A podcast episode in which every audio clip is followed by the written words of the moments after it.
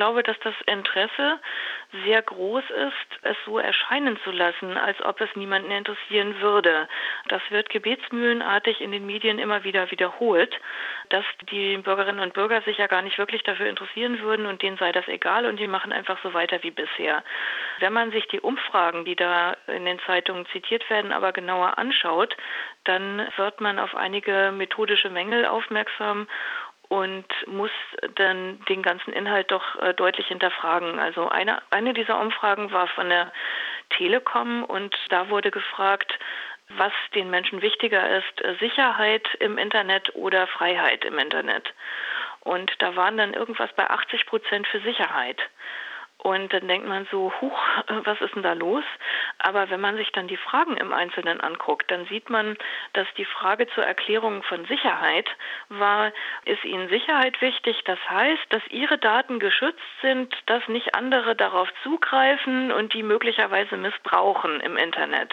Und bei der Fragestellung, glaube ich, werden viele, die für Datenschutz sind, selbstverständlich dann Sicherheit anklicken oder eben dem Interviewer so antworten. Denn da ist der Datenschutz ja gleich mit abgefragt bei der Sicherheit. Und wenn da bei der Freiheit steht, das äh, soll alles ungeregelt und äh, völlig ohne Kontrolle sein, wenn das mit Freiheit, damit die Freiheit definiert wird, dann denkt man, naja, vielleicht doch nicht. Aber das liegt dann einfach an der Fragestellung. Ich glaube, dass ganz viele Menschen sich Gedanken machen und äh, auch darunter leiden, unter dem Gefühl, beobachtet zu werden, kontrolliert zu werden, dass halt alle ihre Lebensäußerungen mittlerweile in irgendeiner Form digital aufgezeichnet werden und dass sie nicht wissen, wer in Zukunft möglicherweise darauf Zugriff hat. Das ist etwas Beunruhigendes.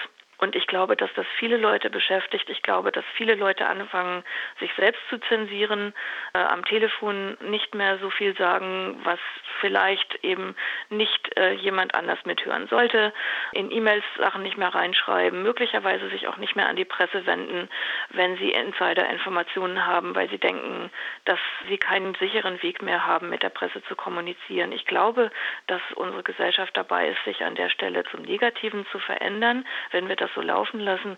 Und ich glaube, dass wir den Menschen, die sich Sorgen machen, Möglichkeiten bieten müssen, tatsächlich Widerstand zu leisten und an sinnvollen Stellen etwas zu tun.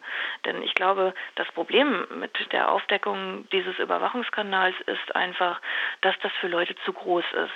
Das ist so übermächtig, das ist eben nicht eine Firma, wo man sagen kann, den schreibe ich jetzt oder da schreibe ich in dieser Brief oder da spreche ich meinen Bundestagsabgeordneten drauf an, sondern wir sehen an der Stelle auch durch die Untätigkeit der Bundesregierung, dass das etwas ist, wo selbst Angela Merkel sich offenbar machtlos fühlt oder äh, keine Lust hat, etwas zu unternehmen. Und dann sagt man sich, was kann ich als einzelne Person denn da schon erreichen? Und das erzeugt Ohnmacht. Und das heißt aber nicht, dass den Leuten das egal wäre mit der Überwachung.